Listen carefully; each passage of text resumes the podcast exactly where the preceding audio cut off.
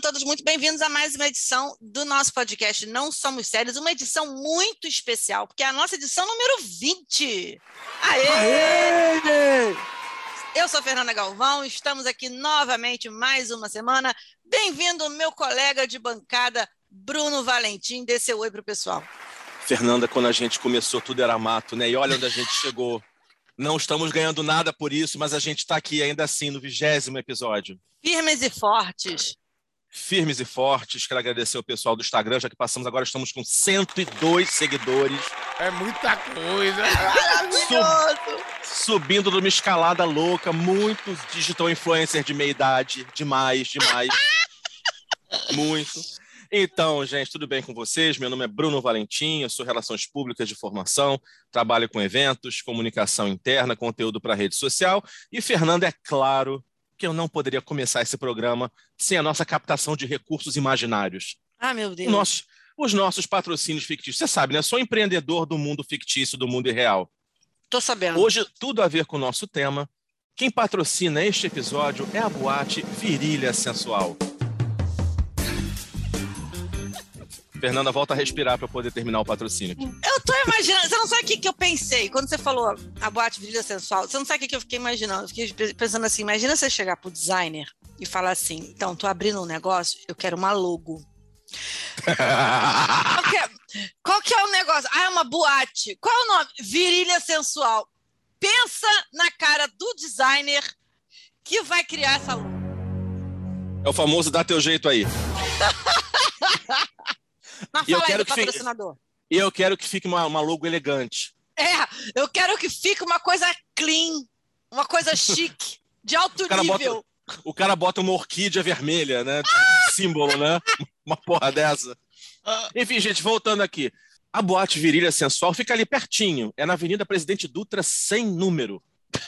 E todas as sextas tem a promoção Sexta da Vulva Louca. O que, que é isso? O que, que é a Sexta da Vulva Louca? Damas grátis até às 10 e cada ingresso dá direito a meio litro de corote, pra tu ficar bem louco. Enfim, ter uma noite animada, feliz. Alguém aguenta Fernanda- tomar meio litro de corote?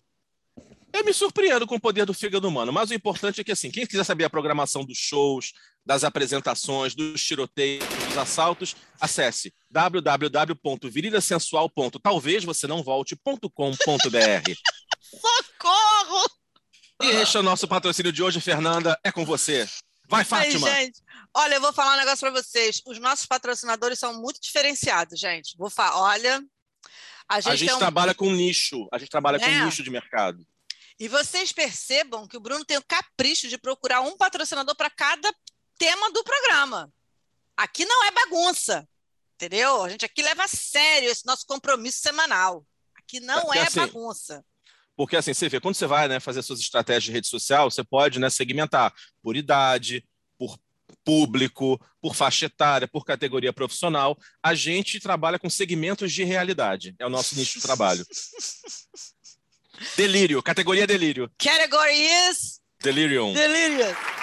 And the Oscar goes to. Então, gente, hoje nós vamos falar sobre um tema que já foi muito frequente, muito mais frequente na nossa vida, até porque a gente está saindo de uma pandemia, então é, ainda não está tão frequente assim e tal, muito embora tem gente que nem na pandemia parou de, né? Enfim, vamos, Oh. vamos deixar isso para lá.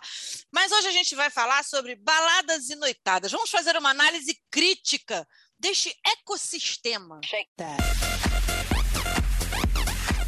Se é que a gente pode chamar assim, né, Bruno? Porque eu acho que pode, porque tem uma fauna própria, tem uma flora própria, entendeu? Então eu acho que a gente Tem um pode ethos falar. próprio. Tem um ethos todos próprio. Então eu acho que a gente pode falar sobre essa análise quase que antropológica deste ecossistema. Vamos falar sobre isso. Vou falar um negócio aqui para vocês. Eu já, eu sempre fui mais dessa coisa de balada de sair à noite para dançar, não sei o quê, do que Bruno. Bruno, quando ia, parecia que estava indo para o dentista. Ele ia com mais disposição para o dentista do que para as nights da vida. Boate, pra mim, é lugar de comer gente, pegar gente. Então, assim, se não pegou gente, não tem sentido. Então, não ia. Meu Deus! É porque o Bruno também não é a pessoa que mais, assim, não é a pessoa mais dançante do mundo, né? Não é, não gosta dessa coisa de muvuca, pista cheia, gente suando, gente se encostando, não é muito Não, eu gosto sim, bêbado. Bêbado eu adoro. Bê, menina, bêbado. Eu, bêbado, eu fico igual a Robin, dancing on my own lá no meio da pista, entendeu? Quero fazer também uma ponderação aqui, que é, é a nossa perspectiva de noite de duas pessoas de 44 anos. O que acontece hoje na noite dos jovens, a gente não sabe nem se interessa porque a gente não vai. A gente só vai a festas que tem a ver com a nossa idade, porque a gente é assim e porque tem cadeira, tem coisas que nos interessam. Mas, ainda assim, é uma boa análise e vocês vão gostar desse trabalho. Mas você quer que eu te diga? Eu acho que tem pontos aqui que eles são universais sabe? Que é verdade, tem razão, tem razão. Em qualquer, ó, acontece em qualquer tipo de balada, de qualquer tipo de faixa etária, de qualquer tipo de ritmo, porque o ser humano, gente, ele é estranho, ponto. Entendeu? Se tem uma verdade nessa vida, é que o ser humano é esquisito. É muita coisa. Então, esquisitice vai ter em todo lugar. Graças a, a Deus, a... senão a gente não tinha tema para falar nesse programa.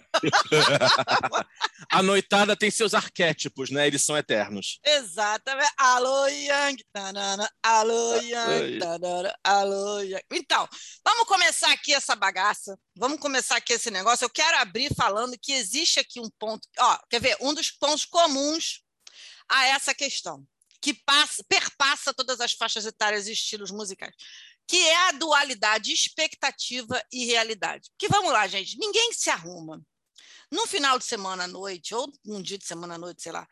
É, aliás, eu preciso fazer esse parêntese aqui. É, eu tenho um, um hábito adquirido após anos e anos de dominação materna, que é o seguinte: é, a minha mãe, vocês sabem, eu já falei aqui várias vezes que a minha mãe ela, ela é praticamente o pai do Cris. Por que, que eu tenho que te dar uma mesada? Quando já pago tudo o que você precisa. Minha mãe tem, tipo, a vida inteira teve, tipo, três, quatro empregos. Meu marido tem três empregos, sabe? Minha mãe tem quatro empregos, entendeu? E aí trabalhava pra caceta, trabalhava de manhã, de tarde, domingo, feriado, dia She santo. works hard for the money. She works hard for the money. Praticamente a dona Sandra. Mas, assim, é... E aí ela tinha, assim, umas umas verdades. E a gente, porra, aquela coisa, você mora na minha casa, então de acordo com as minhas regras. Então, assim, quando a gente estava crescendo e começando nessa idade assim, principalmente quando a gente estava na faculdade, e eu estudava à noite, tanto eu quanto minha irmã, a gente estudava à noite, é, a minha mãe falava assim, cara, olha só, eu não quero vocês saindo à noite durante a semana, porque eu fico esperando vocês acordar até tarde, e eu tenho que acordar cedo para o dia seguinte. Então, assim, tenham pena de mim, e façam o favor de não sair durante o dia útil. Então, assim, a gente criou o hábito, tanto eu quanto minha irmã, a gente criou o hábito de sair sexta, sábado e domingo a gente não saía porque era o dia do culto aqui em casa. Então, assim, domingo é meio que uma verdade absoluta que às sete e pouca você tem que estar em casa porque oito horas tem o culto cristão no lar. Eu não sou evangélica, gente, mas a gente faz o culto cristão no lar aqui em casa, no domingo. É, do, domingo era o dia de você pegar todo o pecado que você ganhou na sexta e no sábado e tentar se livrar, você com aquele seu shortinho Sim. clássico da adolescência, e tentar se é livrar verdade. no domingo à noite para começar a semana com Jesus. Você tem certeza de que já fez tudo o que podia pelo seu semelhante? Domingo era o dia da purificação, diante da codificação de Allan Kardec, entendeu? Tudo muito, né? Enfim, é isso.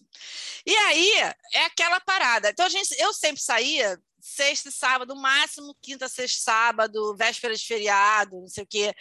É, então, isso limita um pouco. Mas, assim, você tem essa expectativa e realidade. Você se arruma, você acha que você vai sair pegando todo mundo, você acha que você vai chegar lá, você vai ser a rainha da noite, que os homens vão se ajoelhar aos seus pés, que você vai dançar. Não, e assim, tem umas coisas que são muito gozadas. Né? Eu sou uma pessoa que sua muito, sempre fui.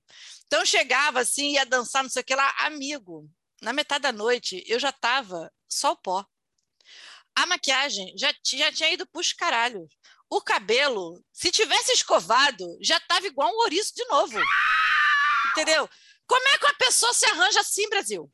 Mas tinha essa expectativa. Ah, a Fernanda vai não reclama. Às vezes que eu saí contigo à noite, é, Fernanda, cara, a Fernanda não voltava sozinha para casa, não, rapaz. A Fernanda, Fernanda dava o jeito dela, ela resolvia. Não sei se ela baixava o critério depois de uma certa hora, não sei se ela Lógico, tirava, né, meu bem? se ela, se ela tirava os óculos em algum momento, entendeu? E deixava, e deixava o corpo falar. Mas assim. Fernanda, It's all Fernanda, body language. Fernanda, Fernanda fez- marcou muitos pontos aí nessa noite. Eu Posso- tive agora- Eu tive meus tempos áureos. É verdade, tempos tive áureos. meus tempos áureos. Mas você sabe, tem um vídeo, acho que é do Porta dos Fundos, se não me engano, é, é, em que a menina tá na frente do espelho assim: gata, hoje você vai sair, hoje você vai ser ótima, você se arrumou, você tá poderosa, não sei o quê. Ela vai conversando com o espelho. No final ela tá assim. Aí aquele cara vai, vai gozar na sua cara e depois nunca mais vai pegar seu telefone. Aí ela termina ficando em casa mesmo. ela tem um Mas, olha, diálogo com Mas ela e depois falar ela. uma coisa para você. E isso é o sinal da, da idade que vem chegando. Você começa a pensar nos potenciais de dar errado. Quando você entra na idade de pensar no potencial de merda, você passa a não sair mais de casa. Entendeu? Porque você perde toda aquela resiliência de não, mas já estamos na rua, vamos embora. Vamos embora, estamos na rua, estamos na luta, vamos lá, vamos lá, vamos lá. Aí você, porra, mas aí eu vou pegar, não vou ter lugar para estacionar, não vai ter lugar para eu sentar, flanelinha vai me cobrar um dinheiro, só vai ter homem estranho, vão ficar me pegando, vão pegar meu cabelo, não sei o quê, vão derrubar bebida na minha roupa, to- todo mundo bêbado pra caralho. Aí tu não sai de casa, bicho.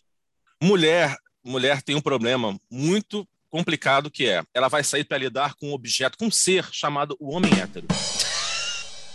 Que é uma coisa difícil. Eu reconheço que é uma coisa difícil, entendeu? A menina se arruma, gente, ela depila, ela faz cabelo, ela investe na roupa, ela passa maquiagem, ela separa a grana dela, que não é, não é barato sair à noite, perfume e tal. Aí ela chega na expectativa. E aí, para lidar com um homem hétero, o cara que vai chegar com umas abordagens tipo teus corner show, é... Ou pior, você tá em um grupo, vai dar em cima de você, você não quis, ele olha pro lado e pega a tua amiga, ou seja, não tem nenhuma ética. Já passei Chega- por isso. Chega puxando, puxando roupa, puxando o cabelo, ou quando a mulher diz não, ele pega, também não queria mesmo, tem uma vagabunda. Também tem isso, tem esses Feia pra fazem isso. caraca, tá achando que é quem? Já ouvi É, tá também. Acha que tá podendo escolher, tipo, como se a criatura tivesse ali à disposição. Então, eu entendo, eu sou solidário à dor da mulher hétero na boate. Agora, você falou no começo assim, você, você chega à noite crente que os homens vão se ajoelhar a seus pés. Aí o máximo que tu consegue é um garçom que tropeça na tua frente. Verdade. Isso é o top, o auge. Uma coisa que eu não entendo, e eu vou falar assim, isso tanto para meninos quanto para meninas, mas acho que para meninas talvez pegue mais. Se você vai na, à noite com a intenção de dançar, de curtir, de festejar com os amigos, bacana, tudo é festa. Mas se você vai na intenção de da caça, se você vai, tipo assim, hoje eu vou, hoje eu sou um puma à noite nas florestas do norte. Hoje eu vou, hoje eu, hoje eu- isso aí. Hoje eu, hoje eu vou abater alguém. Se eu não voltar, se eu não abater alguém, hoje a noite não termina. Hoje é o Aí dia tu- do abate. Dia do abate. Aí tu vai e tu vai com com uma amiga gata do lado. Amiga, isso não é estratégia. É que nem a, é que nem a garota que entra no aplicativo de pegação, que todo mundo sabe que aquela merda é um açougue. É um açougue, Exa- amigo. Você é um pedaço de carne ali. Ninguém tá ali pra. Se você tá ali pra arrumar um amor eterno, deixa a titia te falar um negócio aqui. Não é o lugar pra isso, amor. E aquilo ali é um açougue. Você tá ali, você é um pedaço de carne, você tá sendo avaliada do mesmo jeito que você tá avaliando os outros. Então não vê, ai, que não sei o quê, porque eu estou sendo avaliada. Tá, meu bem, você também tá avaliando os outros, tu sai. Ou você tá tão desesperada que sai dando match em todo mundo, que aí também já é um outro probleminha seu. Precisamos falar de critério. Vamos lá, Bruno. Bruno chega assim, Bruno vai pra noite, Bruno se arruma. Bruno tem até o rosto bonito. O, rosto Bruno, Bruno se é- arruma melhor do que eu. Preciso dizer aqui, porque eu volto, como ele botou aqui na pauta, ouvindo All By Myself.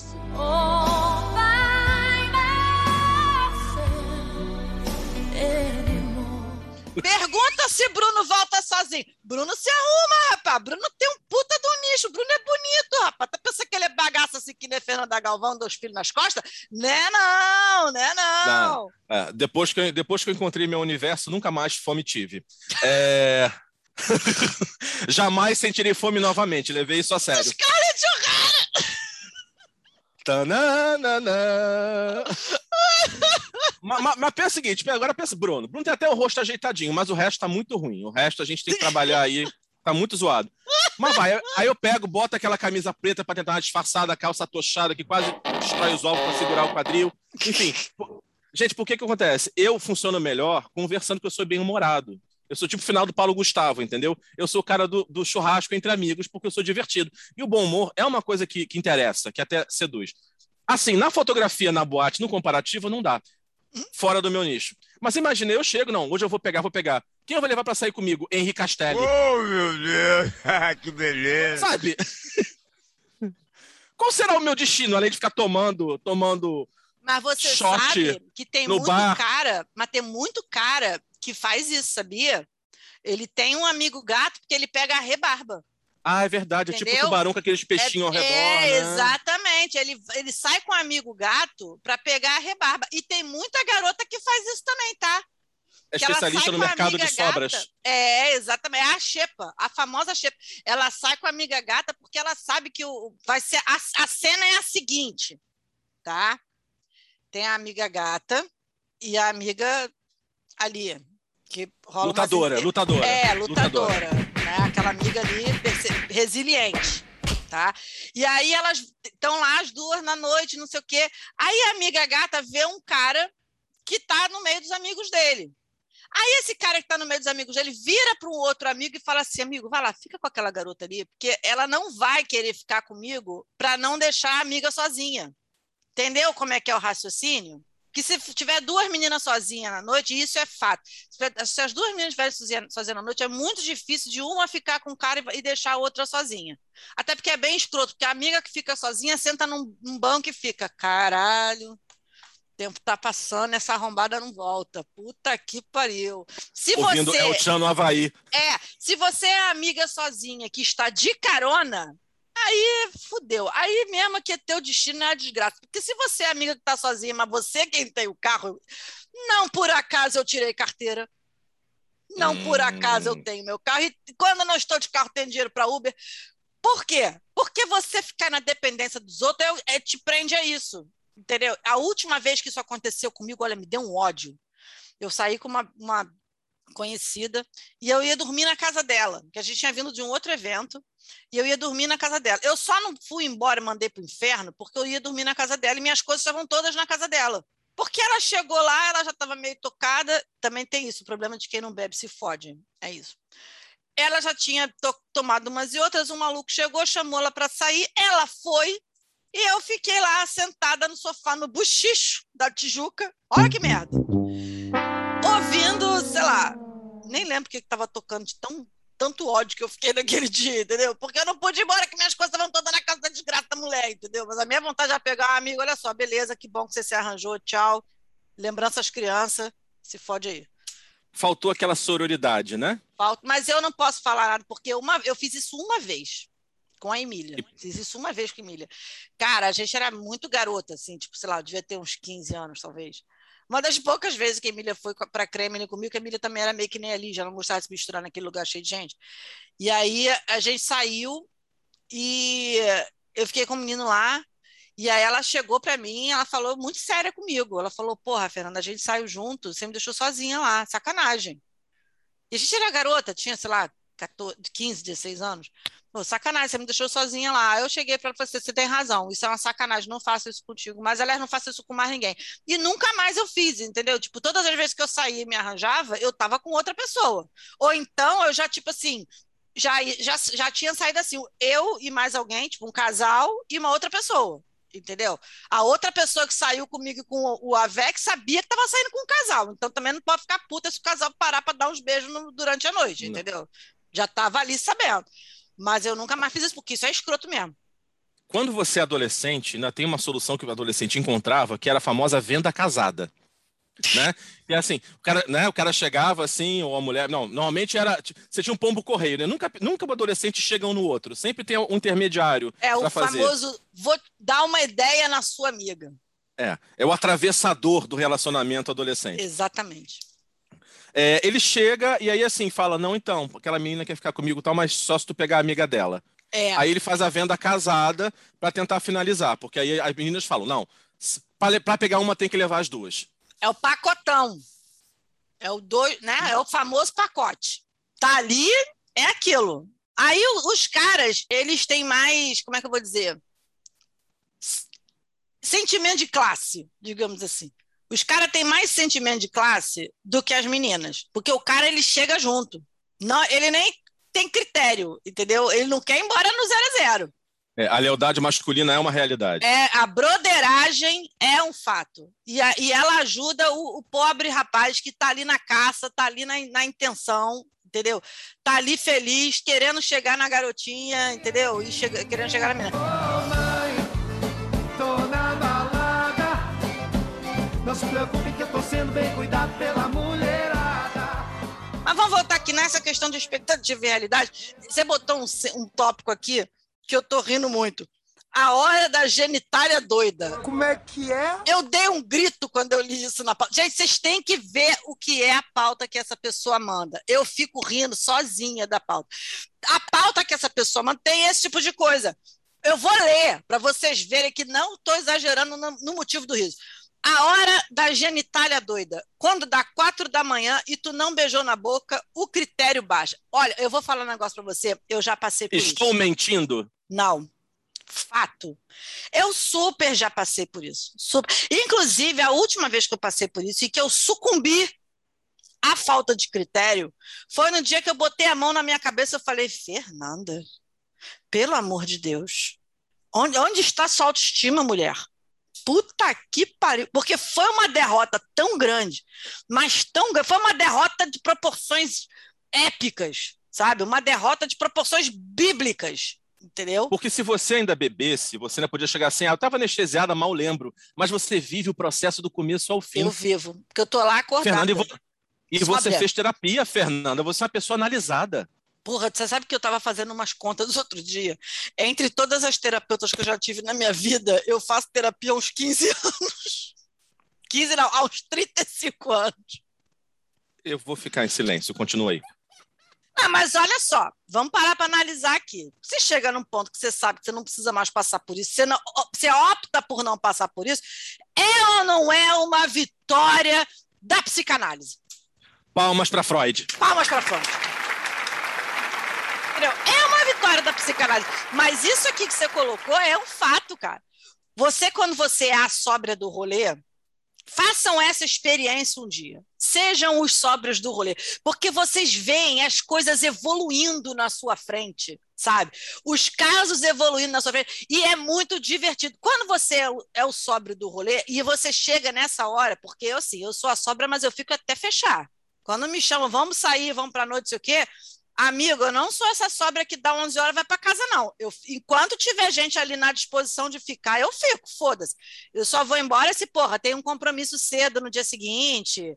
Por exemplo, teve uma vez que eu saí com o Márcio, nosso amigo. Deu, sei lá, meia-noite, meia-noite e pouco. Eu falei, Márcio, eu vou me embora porque eu tinha que sair, eu ia viajar no dia seguinte cedo.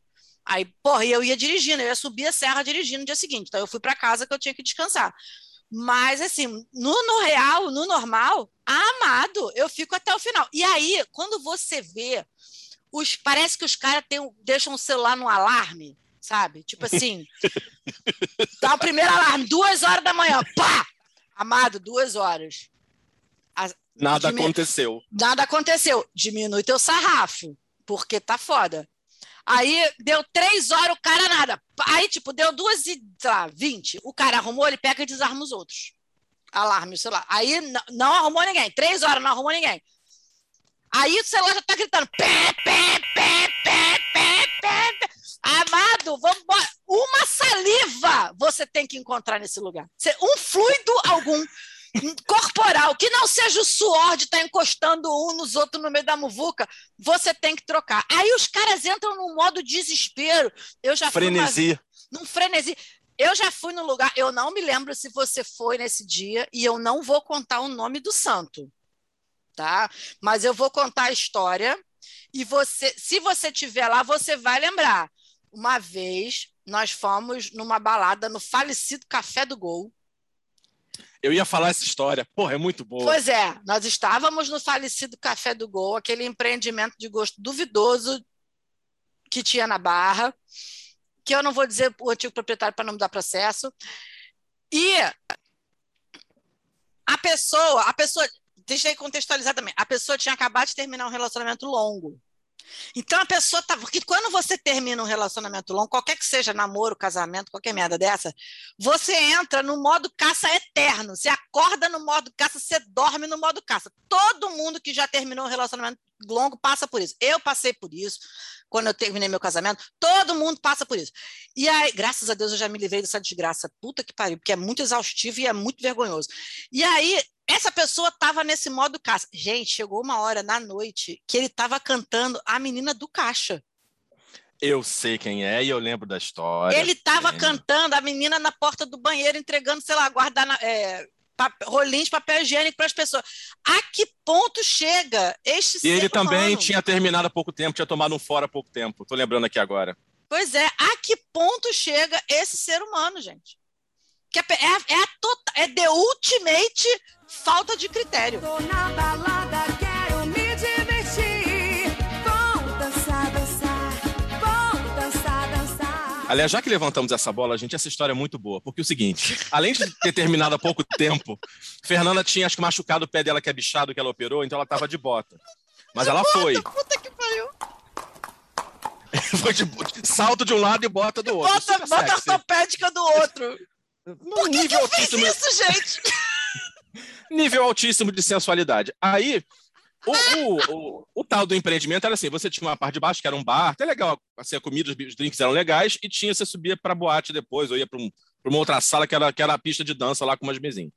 Aí a gente ficou sentado ali batendo papo, não sei o que. Aí uma hora as meninas, ah, vamos lá pra pista de dança tal. Fernanda, não, eu vou também, eu fico lá de boa tal. A gente, não, Fernanda, a gente fica com você do seu É. lado o tempo todo. Aí todo mundo sentou, todo mundo sentou assim. Aí todo mundo tentando conversar naquela gritaria. Aí tocou uma música da época, que eu não sei qual foi, que na hora todo mundo levantou e foi pra pista. Aí fica a Fernanda no banco, com a perna apoiada, soterrada, guardando as bolsas de todo mundo. E do lado dela tinha um casal se pegando, se amassando, subindo em cima dela. Então, a noite da Fernanda foi abraçada com umas 50 bolsas. Fernanda um guarda-volume vivo. entendeu? Dia da chapelaria. Dia da chapelaria, com um casal se esfregando do lado dela assim, ela tentando, tipo, o casal maneira aí tá foda. E essa foi a noite. Essa foi a noite de Fernanda. É, você falou de situações é, é, estranhas, eu tenho duas. Uma eu presenciei e a outra a própria pessoa me contou, também não vou revelar nomes aqui. É... Pensei, porra, agora eu vou vontade de rir. Lembrando da imagem, gente, foi muito triste, muito, muito melancólico para ela. Mas enfim, conta aí, qual a história? voltando aqui. É, um, um colega que ele é muito míope. Muito Ai, meu míope. E aí, muito, ostensivamente míope. E aí, por algum motivo, ele saiu sem óculos aquela noite, estava sem lente, enfim, foi cego com os amigos, na confiança dos amigos. Ah, por quê? Por que É. você fez isso? Tava lá, não sei se era um samba, o que que era, tal, e aí começou a olhar para uma criatura com olhares de sensualidade. Lembre-se, ele só estava vendo um vulto. Para ele, o vulto era sexy. Aí foi ele ia se aproximar e a mulher dando mole e tal. O amigo chegou, falou assim, segurou o braço dele e falou assim: "Eu não vou deixar você fazer isso e amanhã você vai me agradecer". Cara, não dá. Se quando você chegar muito perto, você vai ver que não dá e não vai dar tempo de você se arrepender. Não deixaram. Tipo, o cara amigo chegou assim: "Eu não vou deixar você fazer isso com você". Olha, gente, uma amizade dessa vale ouro, gente. Porque se são meus amigos, meus amigos iam pegar um balde de pipoca, iam sentar lá e falar: vamos assistir que vai ser maneiro. Se fosse hoje, ele ia gravar e mandar pro Animal Planet. Ah, Ainda ia filmar para falar: olha o que, que tu fez ontem. Deixa eu botar aqui no YouTube. É, e, a outra... e a outra, e a outra foi numa chopada dessas de UERJ, né, de calouros dos meus calouros, eu, por algum motivo eu fui.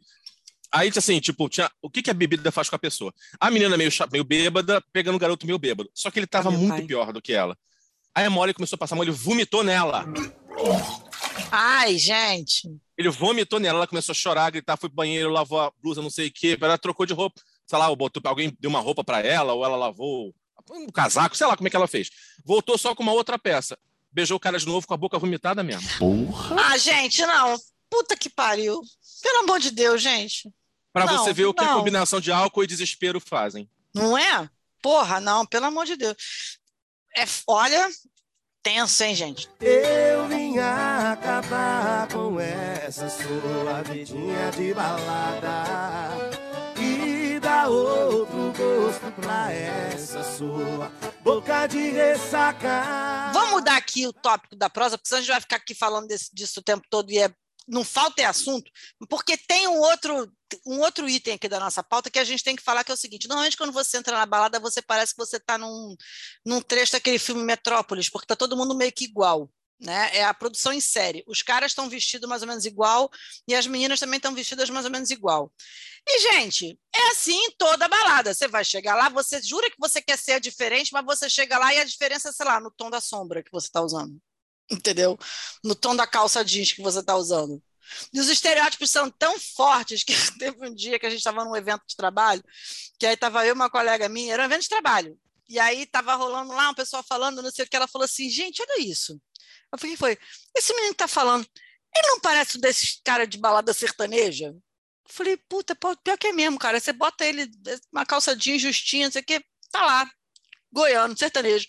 Total, é tão, esses estereótipos são tão claros. E aqui eu não estou gongando, nem criando nenhum tipo de ah, preconceito. Não, é fato. As coisas existem, as pessoas são iguais. Mesmo quando a pessoa diz que ah, eu quero ser diferente, não sei o que lá, ela vai ficar igual. É que nem eu, cheia de rabisco. Minhas tatuagens são tudo diferentes. Se eu for numa balada que tá todo mundo tatuagem, eu vou ser igual a todo mundo, gente. É isso. Mas sabe uma coisa que eu nunca entendi? Assim, você, gente, estamos dentro do sistema capitalista, então quando você quer ser Uhum. diferente, ainda assim, o sistema só te permite ser diferente até um certo ponto. É verdade. Ah, eu vou, eu sou diferente, aí você vai de riponga, aí tem 50 ripongas, que é o clube dos diferentes que tá lá. É verdade. Mas uma coisa que eu nunca entendi, porque na, no, na nossa época, No meu tempo, Fabiano, bota aí uma- um barulho de, de porta bem. É. no meu tempo, no pré-cambriano, jurássico. Uma coisa que eu nunca entendi, e aí eu vou falar até um pouco mais das meninas, que era assim, tudo bem, você, todo mundo se arruma de acordo com a época, é normal, é uma moda, você vai usar. Elas, na época, não tinha essa coisa de cor progressiva e muito menos esse lance de você, é, que eu acho muito legal, que é de você assumir os seus próprios cabelos e como eles são e, e encontrar beleza nisso, que eu acho, aliás, uma conquista muito grande. Parabéns, sociedade. Ah, foi a melhor coisa muito dos últimos tempos. Puta que pariu. É, e aí, assim, todas as meninas estavam de cabelo escovado. Acho que não tinham cabelo liso, estavam de cabelo escovado. Normalmente era um top, uma coisa assim, e uma saia muito, muito, muito, muito curta, que ela ficava a noite toda botando para baixo. Que é uma coisa que eu nunca entendi. Ou você vai com uma saia mais longa, um vestido mais longo, uma calça, para ficar mais à vontade, ou você assume que, ah, tô afim de piranhar hoje, tô afim de, de exercer minha sensualidade até o chão. E problema, tudo certo, bota uma roupinha justa. O que não dá, que eu achei que achei estranho, foi isso. Eu boto uma micro saia e fico a noite inteira puxando para baixo. Mas aí é porque você precisa entender uma questão que é um fundamento, tá? Ah, então me conta. Ou você está confortável ou você está no estilo. Não existe você tá no estilo e tá Ah. confortável. Entendeu? É A que dor nem da sa- beleza, né? É a dor da beleza. É que nem sapato de salto. Por vou te dar um exemplo aqui, tá? É, é maneiro, você vai trabalhar de sapato salto, de escarpão, não sei o quê.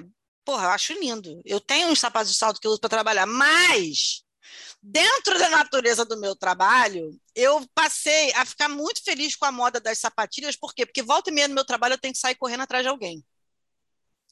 E aí, eu não sou policial, mas volta e meia no meu trabalho eu tenho que sair correndo atrás de alguém e eu sou um ser humano que cai. Fernanda Caçadora de Recompensa. Alguém para entrevistar, não sei o que, você tá no meio da confusão. Você tem que estar com o sapato baixo, colega. Então, assim, graças a Deus inventaram a sapatilha. Por quê? Você tá com sapato de salto, você tá ótima, você tá chique, você tá elegante. Corre atrás do entrevistado de sapato de salto. E longo. Não dá, entendeu? Ainda mais eu que caio descalça, entendeu? Não dá. Então, tem a dor da beleza, bicho. Eu cheguei, eu confesso a você que eu cheguei a uma fase da minha vida que, por mim, eu vou de sapato de salto. Eu, por mim, eu ia de bermuda e chinelo em todos os lugares, porque é como diz Frida Kahlo: onde não puderes ir de chinelo, não te demores. Entendeu? Eu super defendo isso. Mas, já que não dá, né? Você tem que se A Frida. Kahlo disse isso? Que isso, rapaz? Isso é maconha. Não, mas eu dei uma. Ela falou parecido, Ah, tá. eu só dei uma entender. customizada. Eu dei uma customizada. Mas é aquele É que eu negócio imaginei a Frida, eu imaginei a Frida Kahlo na, na Via Show agora, da Calo de Havaiana. de Havaiana. Eu tô ajudando a sustentar o dono da Havaiana, gente, porque eu sou viciada. Mas assim, é, quando você para para pensar, eu hoje em dia já cheguei num ponto que eu tô assim, eu não tô totalmente na vibe do conforto. Tá? Eu ainda não consegui me liberar totalmente disso, mas que eu já avancei muito nesse quesito, meu filho. Nossa, anos luz. porque tem isso. Porra, você vai, tá apertado, não sei o quê. Quer ver uma coisa que eu jurei pra mim, que eu nunca mais ia usar, porque toda vez que eu ia sair era esse inferno? Modelador e cinta. Porque a mulher tá lá, Ah, ela é, tá teve essa retinha naquele vestidinho ali, entendeu? Tem as dobrinhas, né? E naquele tempo, mané body positive. Não tinha esse negócio de Fats Fabulous. Não tinha esse negócio. Então, era aquele negócio, aquele, aquele modelador, entendeu? Aquela cinta.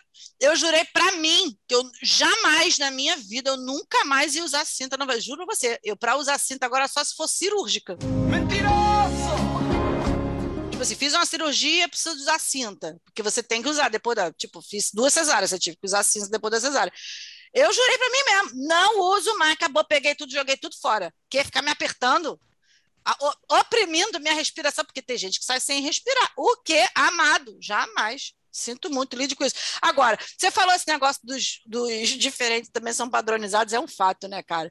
Outro dia, aonde que eu fui, gente? Fui numa balada jovem alternativa. Achei tudo tão engraçado, porque tava todo mundo tão igual, as meninas todas tão iguais, assim, tipo, porra, quero chocar pelo diferente. Aí, tipo, todas de cabelo colorido. todas Todos de iguais. alargador, todas de saia, sei lá, curtia xadrez e meião arrastão. Aí eu, Vou dar, vou dar uma referência nerd aqui, que só muito nerd raiz vai entender. Inumanos, a diferença gera igualdade. Exatamente, exatamente. Mas eu acho que é uma questão de identidade também. O cara tá lá, tá na tribo dele, não sei o quê. Eu acho engraçado? Acho engraçado. Entendo, entendo, mas nem por isso deixo de achar engraçado. É isso. Agora, vou passar aqui para um outro tópico. Eu não sei como é no mundo dos meninos, tá? Não sei. De verdade, eu não sei. Mas, gente, devia ter um tutorial do que não fazer na hora de abordar o outro na balada. Gente, tem umas coisas que são in- é, é, imperdoáveis. O Bruno abriu com justamente o que eu acho mais escroto, assim, o que eu acho mais podre, mais ridículo, que é o persistente. Você já. Você, Ai, gente. Porra, é- eu acho isso tão ridículo. Além de ser escroto e assediador, é uma demonstração de baixa autoestima num nível tão bizarro que dá vontade de falar, amado, se valoriza, querido. A garota Desespero- não quer. O cara tá cavando pro fundo do poço da autoestima, encontrou petróleo e fala assim: acho que posso descer mais. Ele se esfrega em você. Ele te, você vai até o banheiro para tentar se ficar longe dele. Já aconteceu com uma amiga minha. Ela foi ao banheiro para disfarçar, o cara ficou do lado de fora no banheiro, esperando ela. Olha isso. A menina pega um ônibus, ele vai de carro atrás, ela entra num avião, ele vai pendurado na asa. Me dá uma Ele tá chance, igual. tá legal. Aquele desenho das cataratas no barril. March! Tem uns caras que parecem o, o Pepe Legambá, gente, com aquela gata do desenho. Tem. A gata desesperada fugindo dele e ele, oh, meu amor. Você tem o aroma das flores que se abrem na primavera. Oh, o amor! Amigos, não façam isso, vocês só ficam ridículos fazendo isso. Eu, eu tinha uma colega na escola que ela namorou um cara, namoro, sei lá, coisa de, de criança, namorou, sei lá, dois meses, para ver se ele dava paz. Para ver se ele dava paz, porque a gente estudava na mesma escola. Eu não me lembro se eles eram da mesma sala. Que eu sei que Hoje ele era da minha chamaria- sala. Hoje a gente chamaria isso de assédio. Exatamente, exatamente. Mas o garoto não dava paz, era impressionante, porque assim, morava todo mundo perto, ia todo mundo para a escola e voltava todo mundo para a escola mais ou menos no mesmo caminho, mesmo horário. Ele ia andando na rua atrás dela, falando coisas. E aí todo mundo. Aí chegou uma hora que o pessoal falou assim: ô, ô, ô, Fulano, olha só. Ou você manda ele tomar no cu com todos os Fs, é porque acontece isso, a menina ela fica sem graça. Quer dizer, quando você não é a Lígia ou a Emília, a menina fica sem graça de falar, não quero, caralho! Entendeu? Não tem, porque elas têm um diferencial. Sabe que, cara desculpa, não- sabe que eu lembrei agora? O cara, o cara tentando dar em cima da Emília de qualquer jeito e ela. A, a Emília é uma pessoa muito clara nas intenções dela. Então, se ela estiver afim, você vai saber. Assim, embora ela seja uma pessoa discreta, ela é muito clara. O não dela, o sim nem tanto, mas o não dela é muito claro. Você vê a distância, entendeu? A pessoa tá sem ela óculos, não é cega, grossa, surda. ela não é ignorante, ela não manda Não. você tomar no cu, mas ela, a, a linguagem corporal dela Corpora- diz: amado, não. Apenas Ela para-.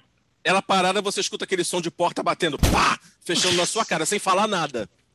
O cara dando em cima dela a noite toda e ela tentando ser educada porque era uma pessoa conhecida da- dos outros. Aí, assim, no final ela tava sem paciência. Aí, eh, aí o cara assim, não, porque eu tenho porte de arma. Aí ela, que bom pra você. Aí ele, é, aí aí ele tentou uma última vez, pô, que o cara chegou no porte de arma porque ele tentou tudo. Aí no final ele, ele chegou assim e falou assim: é, Você tem telefone? Aí ela, tenho. E parou e não respondeu mais Parou nada. E não respondeu. Gente, aquilo foi tão épico. Foi a Meu glória. Deus, cara, aquilo foi glorioso. Mas, cara, não- é nessa hora que não tem esse amigo, entendeu? Pra chegar e falar, cara, para que tá muito feio isso, cara. Pelo amor de Deus, se preserva, amigo, se preserva. Porque assim, há várias, táticas, há várias táticas de caça. Tem gente que a tática é vencer pelo cansaço. Quando a presa não aguenta mais, ela, ah, tá bom, vai, eu beijo você pra você me libertar daqui. O que é péssimo. Não faça isso, diga não. Exatamente. Tem um outro, um outro clássico aqui que o Bruno colocou. É uma pena que a gente não tem um vídeo, porque a gente teria que fazer a performance do cara do copo. Ah, Porque é. o cara do copo, ele é onipresente. Não, cara, eu vou falar uma coisa pra você. Eu já fui, até por conta de trabalho, show de sertanejo, é, sei lá, boate alternativa, não sei o quê. Não só por causa de trabalho, porque as pessoas me chamam e eu sou uma pessoa que costuma ir. Porque é como diz o Bruno, eu não, eu não primo exatamente pelo critério. Então, assim, vamos, vamos. Se eu tiver à toa, bora, eu vou. Então, já fui a vários lugares diferentes, até de coisas assim, que não são muito da minha praia, tal, não sei o quê. O cara do copo é um onipresente. Você tá na balada sertaneja, tem um cara do copo. Você tá na balada punk, tem um cara do copo. Você tá no garage, com um bando de metaleiro batendo cabeça, vai, no pagode, vai ter o cara do copo. Eu vou tentar descrever, gente. É, é que sem linguagem corporal é difícil. Eu vou tentar descrever o cara do copo. Fabiano, coloca uma música de boate aí de fundo, baixinho, pra fazer um clima. É porque esse cara normalmente se acha muito sensual. Aí ele chega, ele se arruma em casa. Ele se arruma em casa assim: vou pegar geral hoje, hoje eu vou, hoje eu vou passar rola. Hoje eu vou pegar quatro. Ele, é é a expectativa dele. Aí ele se arruma com uma roupinha que ele comprou lá na Taco, na, na, na Renner, tal, bota lá. Se arruma vai direitinho, chega lá. Aí ele pega, vai pro bar, pega um copo de caipirinha. E aí ele fica dançando sozinho com aquela caipirinha. Tunch, tunch, tunch, olhando. Aí ele começa a andar pela boate. Começa a andar pela noite. Aí ele aborda uma, toma um topo. Aí continua, porque ele, ele- a fé dele é inabalável. Ele tem fé, ele tem resistência, ele tem propósito, ele, tem, ele sabe o que ele quer. Aí ele continua. Aí ele vai, passa, pega, puxa no cabelo de uma menina, a menina, sai garoto, credo, me larga. Aí ele continua. Aí algumas ele vai, tunch, tunch, com um copo, andando, tunch, ama- e amarra, ele sempre tem uma amarra. Ele tá assim empinado, andando, no meio das, das pessoas. Aí continua, tunch, tunch. Aquele e vai peito tentando. pra fora, o peito pra fora. Aquele peito malha há quatro dias, mas tá lá querendo tirar a camisa da noite. É, não, ele malha, to- toma whey, toma whey só de manhã. Começou hoje, mas já tá achando que ele pode tirar a camisa na, na noite. Super Aí ele pode. fica a noite toda andando com esse copo, meio dançando, meio tentando. Não consegue pegar ninguém. Termina, como a gente falou, dando em cima da tia Iraildes, que tem quatro filhos e limpa a boate quando termina. Não consegue. Volta pra casa. Aí na segunda-feira diz, no trabalho pessoal, e aí, como é que foi a noite? Porra, sábado fui numa noitada, numa balada, voltei só de manhã. O que ele não conta é que o que ele fez foi ficar gastando caloria, andando pela boate a noite toda, com um copinho na mão, tentando pegar alguém não solitário, coitado, mas com atitude. Eu admiro o homem do copo. O homem do copo é um resiliente. Eu admiro a autoestima do cara do copo. Também acho. Super ele, ele é um admiro. resiliente. Ele é um resiliente. Agora, tem um personagem aqui que eu preciso dizer que eu super me identifico, mas por motivos de probleminha mesmo, no caso, que é a mulher que dança imagina ela forte. Gente, eu na, na pista, eu super acho que eu tô assim num clipe, sei lá, do Prince, entendeu? E eu tô lá dançando sozinha, felizona, levanto os bracinhos. Uhul! Eu, eu, sou essa pessoa. Eu Mas só não dou cadelada nas pessoas porque eu não tenho cabelo, mas se eu tivesse, daria. Mas você faz isso, Fernando, porque você gosta de dançar, se empolga e não tem noção, a gente já sabe disso. É, mas tem uma. Tem As pessoas meninas, vão né? achar que eu dançando sou igual a Phoebe correndo no Friends. igual a Não, gazela Fernanda. louca. Não, quem não sabe dançar sou eu. Eu tenho dois pés esquerdos, Fernando dança direitinho. Eu, tanto que eu nem tento, só, só alcoolizado. Ah, que eu não ligo mesmo, não tenho referência. Mas assim, você faz, você dança, tá? É porque você curte lá o momento, tá lá. I feeling my own. Tá lá se Eu empolgando. super, eu super fio maior. Mas tem aquelas que estão fazendo isso, que estão sensualizando. Aí bate o cabelo, e aí vai, sacode o peito, empina e olha pro cara, não sei o quê. E às vezes ninguém tá olhando para ela. Ninguém tá olhando. Querida, ninguém, Ninguém se está- importa. Ninguém se importa com você. É aquele, aquele, aquele trecho do mundo de Gumball que o cara pergunta: qual o sentido da vida? Aí o universo vai e responde para ele: não tem, você é irrelevante. Faz uma musiquinha para dizer que você é irrelevante. Exatamente isso. Ninguém tá te olhando, amor. Curte o seu momento. Mas ela bate o cabelo e tal. E tem uma variação. Aí, normalmente ela olha pro lado pra ver se alguém está olhando. Não, ninguém tá. Ninguém tá, É, querida. Ninguém tá. E aí tem uma variação, porque assim como existe um homem do copo na noite, também existe a sexy do bar. A sexy É. bar, não tem? É aquela que encosta no bar, ela tá toda voluptuosa, aí ela fala até com, com o- coitado, com o bar, barman que tá mais preocupado em tirar as bebidas do que qualquer outra coisa. Senhora, a senhora está fala. atrapalhando a minha tequila. É, a- o cabelo da senhora tá, a- cabelo da senhora tá dentro da caipirinha. Se a senhora puder tirar, é, eu- o, pat- o patrão vai me cobrar. Ela tá lá e assim, ela encosta, ela debruça, ela tá com decote, ela apoia o decote em cima da bancada do bar. Ela fala com o garçom: garçom, me vê uma cerveja. Não, me vê, me vê um daiquiri. Ou algum drink com três sílabas É. para poder esticar as notas. Sabe? Me vê um yellow. Agora, agora tá na moda gin, porque o gin é instagramável, que eles botam naquelas Ah, é? que parecem umas piscinas. Ah, entendeu? tá. E Aí ela aí, chega e é fala- aquilo. eu quero um gin. E ela olha pro lado, vê se alguém tá olhando, ela sensualiza. Aí ela começa a olhar pro cara do lado, fala, aí tipo, quando é mais moderninha, ela dá em cima, aliás, acho muito justo, meninas, legal, dê em cima mesmo quando tiverem afim.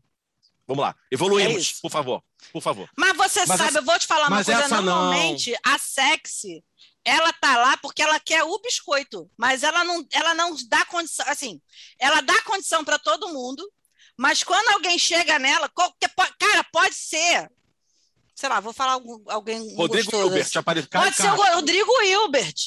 E aqui ela vai chegar e vai falar, I'm too sexy for you.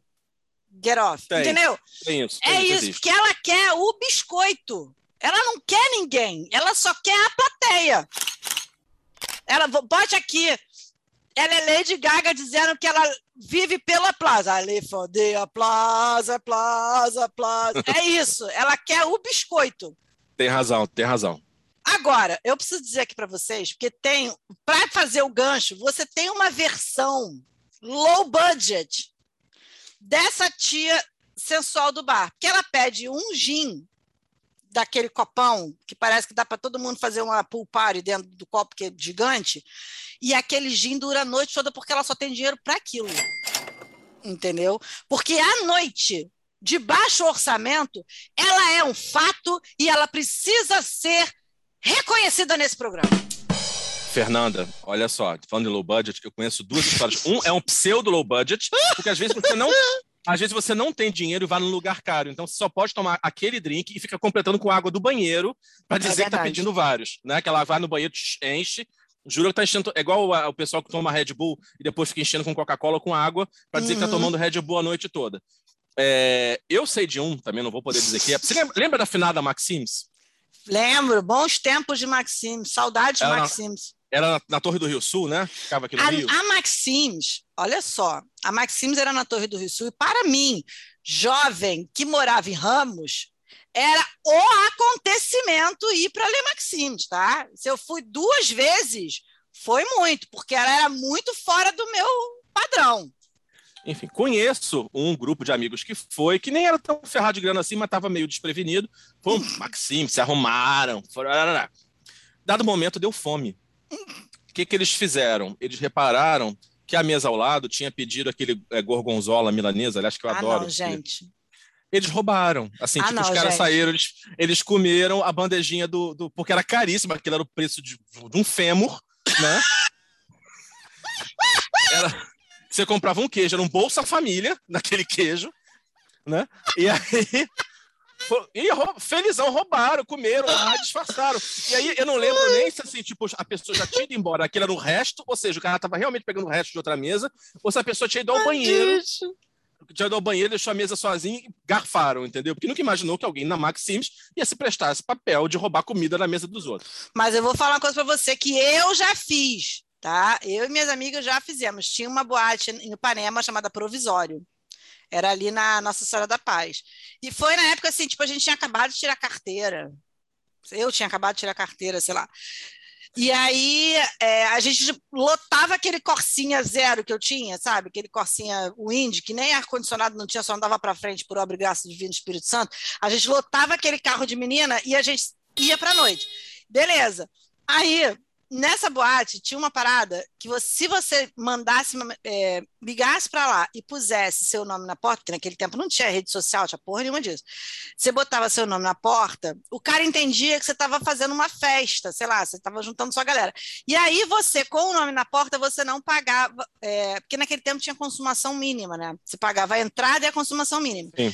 Se você fosse na provisória, você não pagava nem o nome na porta, você não pagava nem entrada, nem consumação mínima. Então a gente ia e gastava a noite toda com um copo d'água. Aliás, Fernanda, eu queria que você me falasse é, como é que foi a sua experiência com o corpo de seguranças da provisório? Olha só, não vamos falar sobre isso. Você me respeite que eu sou uma mãe de família. Não, vamos falar assim, porque olha, eu vou falar uma coisa pra você. Sabe aquela pessoa que você pega um dia e você fica assim, caralho, eu consegui isso mesmo? Puta que pariu! Olha, o cara devia ser muito vesgo, cego, sei lá, não sei. Porque, olha, eu você pergunte para Eu qualquer preciso pessoa de um milagre. que estava. É, você pergunte para qualquer pessoa que tenha presenciado esse momento. Ficou todo mundo. Caralho, Fernanda, olha, duas pra palavras para você. Parabéns. Porque, olha, vou te falar. Nunca mais. Olha, tem mais de 20 anos isso. Nunca mais eu consegui repetir esse feito.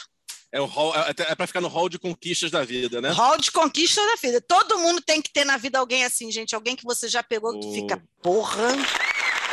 Caraca. eu- E olha, voltando, sabe, de voltando à questão da eu pobreza, tava besuntada no mel para conseguir aquilo ali, porque puta merda. toda trabalhada no Ebol para abrir os caminhos da prosperidade Não é? Tu és 50 pombagira atrás de mim. Meu Deus do céu. Voltando. Voltando a essa coisa. De noite. Porra, Fernanda. Imaginei você chegando com sete de pombageira atrás falando assim: Amiga, vamos ter trabalho hoje, mas vamos dar um presente pra ela? Vamos. Nós vai Hoje a gente vai trabalhar. Hoje a gente. Hoje vamos fazer hora extra aqui, mas a gente vai conseguir. Eu, eu quero voltar um pouco à questão da, noitada eh, sem renda, porque esse caso não é a noitada sem renda, é a noitada da miséria. É noitada do desespero. A gente tinha um conhecido, conhecido de conhecido, que assim, ele não é do, do, do Rio, ele mora, não sei se em Fortaleza, não sei, em algum estado nordestino, e ele não tinha dinheiro. E aí, mas ele vinha para cá e ficava na glória, na casa de um amigo. O bicho, assim, era um, um menino é, é, gay, muito feio, Oh, Muito pai. muito estranho e sem dinheiro. Puta que pariu. O que, que ele fazia? Mas ele queria ir na Leboy. Que, O que, que ele fazia? Ele ia. Tipo, sei lá, acho que porque a Leboy, se eu não me engano, ela tem uma espécie de uma sauna, o pessoal fazer. Ainda existe putaria. depois, gente? Nem sei se existe, mas na época tinha. Eu não sei se a Leboy tinha uma sauna, um clube, alguma coisa assim, que depois virava boate. E aí quem tava na sauna não pagava boate. Tem um negócio desse.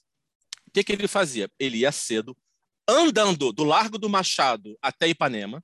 Puta que. É muita vontade, hein? Ipanema não, é Copacabana. É, eu acho que é Copacabana, né? É, ele ia, enfim, Zona Sul. Ele, mas ele ia, vai lá, cruzava a Zona Sul toda, Meu andando, Jesus. entrava lá antes da boate abrir, ficava deitado num banco, tipo, Ai, meu dormindo, Deus. cochilando lá dentro, porque não pagava entrada, não pagava nada. Ele tava lá, né? Móveis e utensílios.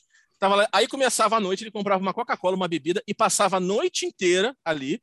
Aí depois de manhã ele voltava andando, mas ele não deixava de ir. Se você quer a definição de uma noitada pobre, é desse rapaz. Gente, olha coragem. Meu Deus do céu. Mas você falou um negócio aqui que é comer o dogão ou na entrada ou na saída.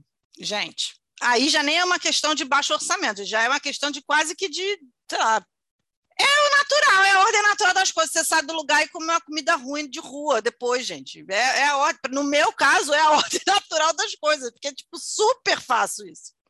Até hoje, se deixar. Tô lá, o dogão, o podrão. Agora, uma vez, eu e Gabi, era uma amiga minha que morava comigo, ela, inclusive, é ouvinte assídua deste programa.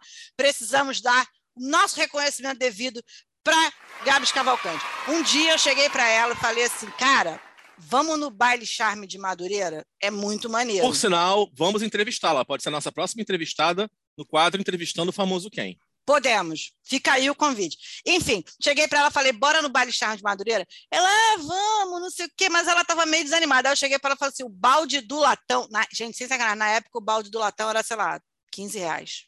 10, 15 reais. E vinha, sei lá, tipo, 6, 7 latão dentro do ba- do balde. Porque o balde do latão no charme de Madureira não é esses baldezinhos de alumínio que nego bota no bar.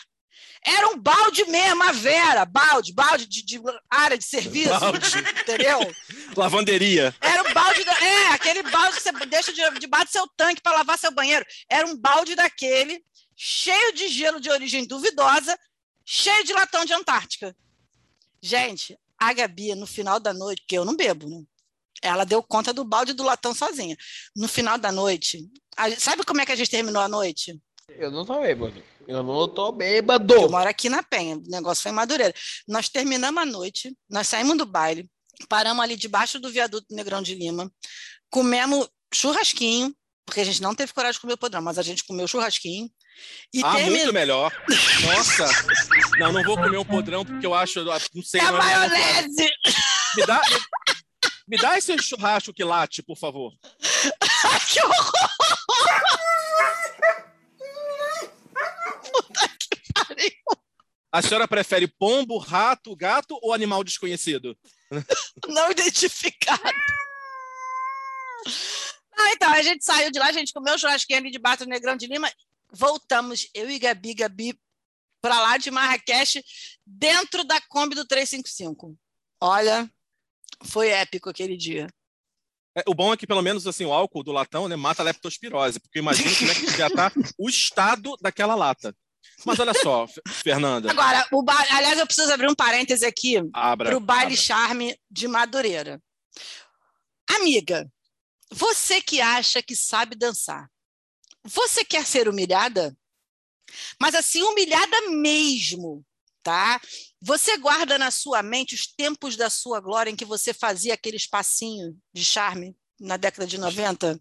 Aquele Steve B, aquele Tony, Gar... life, back to aquele Tony. Garcia. É, você acha que você sabe dançar, você vá para o baile charme de Madureira, que lá você vai ser humilhada, completamente humilhada, porque você chega lá, minha filha, são só aqueles dançarinos de estileto da Beyoncé, sabe?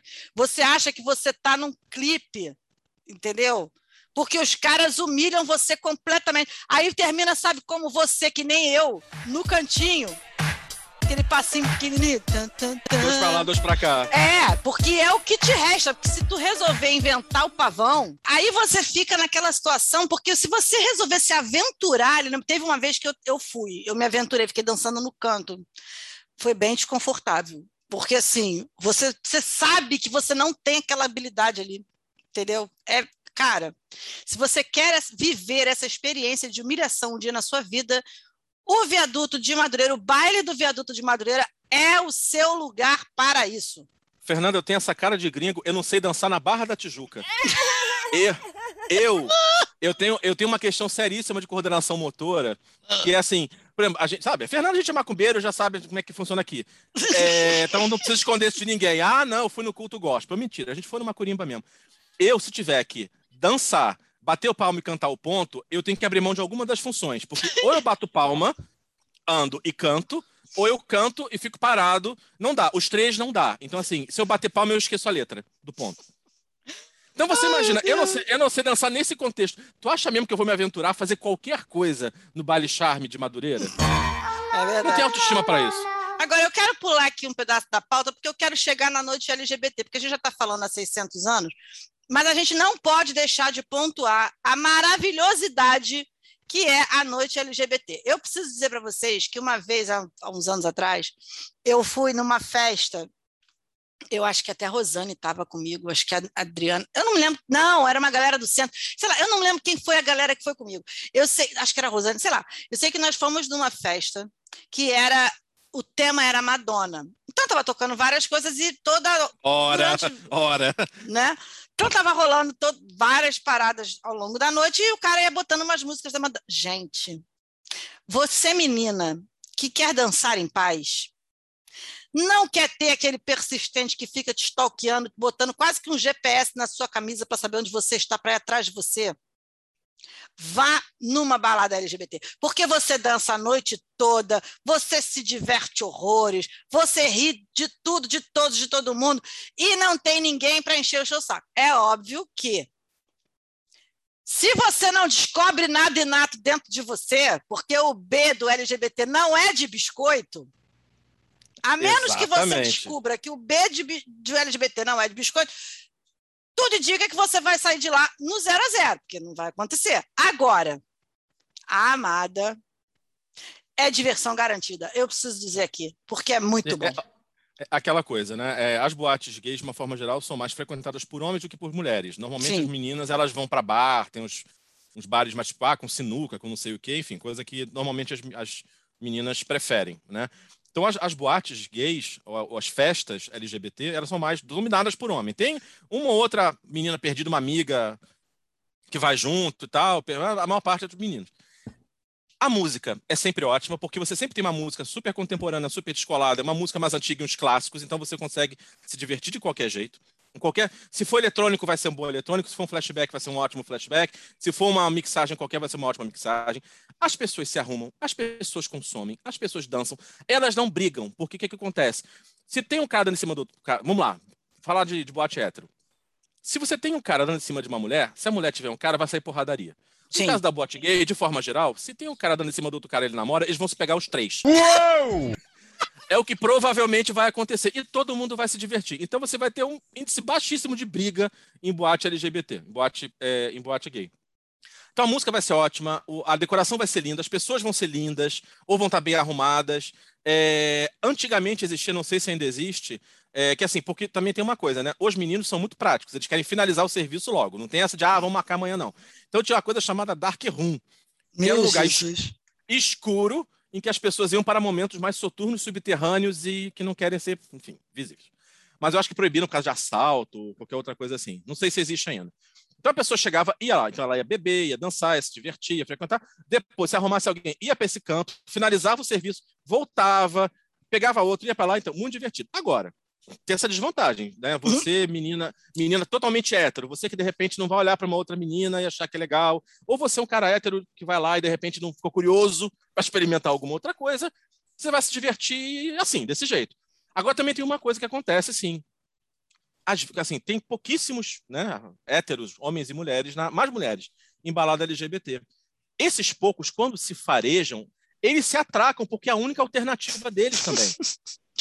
Olha, essa experiência eu nunca vivi, tá?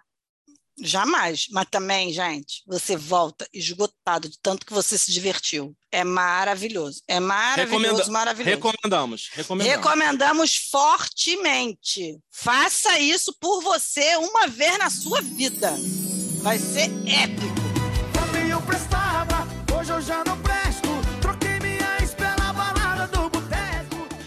Para a gente encerrar aqui, a gente precisa chegar no nosso campo, que é a noite dos com mais de 40. A gente precisa se identificar em algum momento aqui, né, Bruno? Porque é, o primeiro item da sua pauta é a história de vida da minha irmã, porque a minha irmã, sei lá, com 15 anos, ela já queria uma noite assim, que é, tem que ter cadeira ou sofá. A minha irmã, desde sempre, ela já chega no lugar pensando assim, porra, não tem um lugar para eu sentar, gente. Como é que eu vou sentar aqui? Tu lembra uma vez, naquela vez que a gente foi no show do Ranger, no Circo Voador? Que foi a primeira coisa que a Lígia falou?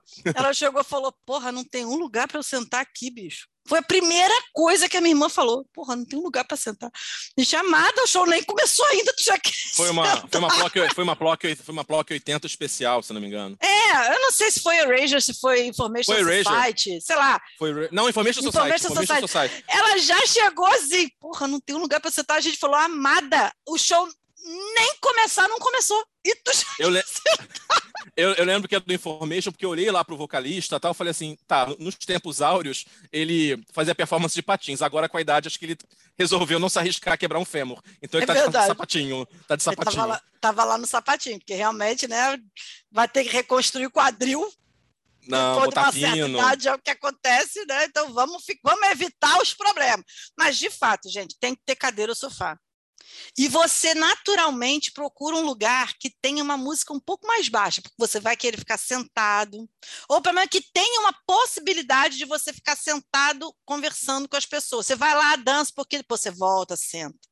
Porque nesse do volta, senta, você está cobrando as suas energias, porque você não tem mais 20 anos e você não aguenta mais. Pega a sua bombinha de asma, usa Ah, na hora não pego, voltar a não. respirar. Porra, aí já é muita vergonha, Bruno. Aí já é o fracasso humano, né? Pelo amor de Deus. Ainda não tô nessa, Nunca- pon- nessa ponte, não. Nunca se sabe. Pois é. Ah, e olha só. Depois de uma certa idade, você passa a ficar mais exigente para comida e bebida. Sabe? Você, quando é jovem, você toma. Você, os cara que, as pessoas que bebem, então, quando são jovens, elas tomam corote com mijo. Depois de uma certa idade, ela vai olhar a carta de vinho, ela vai olhar a carta de drink, ela vai eliminar lugares de acordo com a qualidade do que ela está comendo. Não, porra, não tem um- uma coisa boa para comer aqui, pelo amor de Deus. Caro e comida ruim. Aí ela já não vai. O jovem, ele bebe o que tá no copo. Ele não quer saber. Por dois motivos, pela juventude e pela falta de renda. É verdade. Então, normalmente, jovem é ferrado, salvo filhos do Ike Batista, é, ele, ele é ferrado. Então, assim, tá no copo, ele toma. Ele não quer saber o que, que é, ele só quer ter a sensação. Depois dos 40, você já pode pedir um drink, você já pode pedir uma coisa mais elaborada. Aí você fica chato, porque você está envelhecendo. Porque aquela experiência toda só tem graça se você puder sentar, comer bem, bater papo com seus amigos. Ah, pode ser, de repente, quem curte dançar, vai pra pista, dança, até dar uns beijos na boca, pode acontecer encontrar lá um divorciado, uma divorciada perdido. Pode Ué, ser que tem aconteça. isso? Alguém me diz onde tem isso, porque eu Não, sei disso Pode não, ser que aconteça, mas normalmente o cara não vai ficar se atracando ali, ele vai marcar para encontrar depois, porque amanhã ele vai acordar cedo para pegar o filho na escola quando não é um, um pai filho da puta, É. entendeu? A mãe, tem que, a mãe tem que pegar as crianças, deixou na, na, na avó para levar para algum lugar, enfim. É, é que é que a minha mãe fazia, né? Minha mãe ficou viúva muito nova, então assim, é, quando ela voltou, coitada, a ter vida, anos depois, né? Recuperou do luto do meu pai, mas ela era muito jovem. Então era assim, ela Sua saía. mãe tinha quantos anos quando ficou viúva? 30 e poucos anos. 30, e- É, muito nova. Meu, meu muito pai morreu nova mesmo. de 40, meu pai morreu com menos de 40 anos. É muito nova mesmo. É, assim, aí ela ficou alguns anos, né, nesse momento de luto, também cuidando da gente, enfim, teve essa fase. Mas em algum momento ela lembrou que estava viva, coitada, era direito dela. Né? É, e aí, na, na- aí, então, assim, o que acontecia? Ela normalmente saía com a gente, deixava, assim, durante o dia, fazer alguma coisa, deixava a gente na casa de uma das avós, né? Ia pro Café Nice, né? Na época do Café Nice, tinha Ilha dos Pescadores. Fernanda falou Ilha dos Gente, Pescadores. nós fomos na Ilha dos Pescadores. Quantas preciso. histórias tivemos na Ilha dos Pescadores? Não, eu preciso falar isso. Eu preciso falar isso. É- é- Eu sei que a gente tá no outro tema, mas eu preciso falar isso. Cara, Ilha dos Pescadores era show do Celebrare. A gente já tinha uma alma velha, né? Show do Celebrare. Aí chegamos lá. Primeiro, que assim, né, na época, assim, né, não era público do, do, exatamente do, do tipo que de esporte que eu gostava de praticar, né? Não, era, não, está, não estava muito claro para as pessoas. Então, assim, então alguns queriam o tempo todo me apresentar uma amiga, não sei o que e tal. E uma amiga de alguém ficou interessada em mim porque eu sou simpático. Gente, eu sou simpático, as pessoas confundem isso. Eu só tô sendo simpático. Lembra aquela comunidade que tinha no falecido Orkut? Sou legal, não tô te dando mole. E aí eu não vida sei, do Bruno. é, aí eu não sei se, se o homem hétero já era uma coisa escrota desde aquela época. Sempre foram, É, querido. Que assim, toda vez que eu era legal com alguém, a menina achava que eu tava dando mole porque era uma abordagem diferenciada. Não, amiga, só quero bater papo contigo porque eu achei Amiga, eu só sou educado. Mas enfim, essa menina depois foi, eu soube depois, que assim, a gente se encontrou, é, a gente se encontrou num- num- com uns amigos em conjunto, né? Aí ela gostou, ela falou com os amigos, e aí armou de sair, e eu, e eu na inocência, não percebendo nada. Pra mim, aquilo nem. Você crente Cara. que ela era só simpática. Nossa, que É, menina simpática. simpática, não? Aí nesse dia na Ilha dos Pescadores, eu já percebi que tinha má intenção. E depois eu soube que ela comprou roupa nova, Fernanda. Ai, gente. Aquela calça que ela comprou era nova. Ela foi Aquela calça Gabi. foi imperdoável. É, é, Gabi- a gente ficou chamando ela de Gabi Calça de Cobra. Né? É, Aquela calça foi. A É. pessoa que gasta dinheiro para sensualizar e compra aquela calça é, mas ela merece voltar para casa sozinha. Desculpa. Tadinha, Mas a menina era bonitinha e tal, enfim, mas aí chegou lá. O intenção. tadinha é o que mata. Bom, É tão Aí boazinha, tadinha. Fudeu. aí chegamos É Ilha dos Pescadores. Aí tava, eu, pra variar, né? O trio, né? eu, trio. Fernanda, Emília, mais esses, mais esses amigos. Aí eu percebi assim, eu falei, Os gente, cavaleiros do. Ah, a Lígia tava também. Os Lígia tava? cavaleiros do Apocalipse. Lips. A gente tava lá. Aí, assim, eu comecei a perceber a má intenção da menina. Aí eu cheguei pra Emília e falei, Emília, me salva aqui. Ela o quê? Me dá um abraço, faz alguma coisa, finge que tá me pegando, faz qualquer coisa aqui, porque a situação tá ficando difícil pra mim. A Emília, muito amiga, foi lá e fez isso. Aí a menina, coitada, vou lá, enfim, voltou pro bar dela, encheu a cara, tentou se matar, não sei o que que ela fez, não sei mais, não sei mais dela.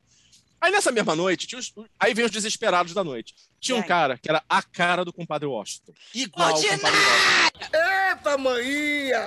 E com o Padre Washington veio sensualizando para todas as pessoas que estavam ali. A primeira ele foi dançando para cima da Lígia. Sabe, é o tchan do Havaí.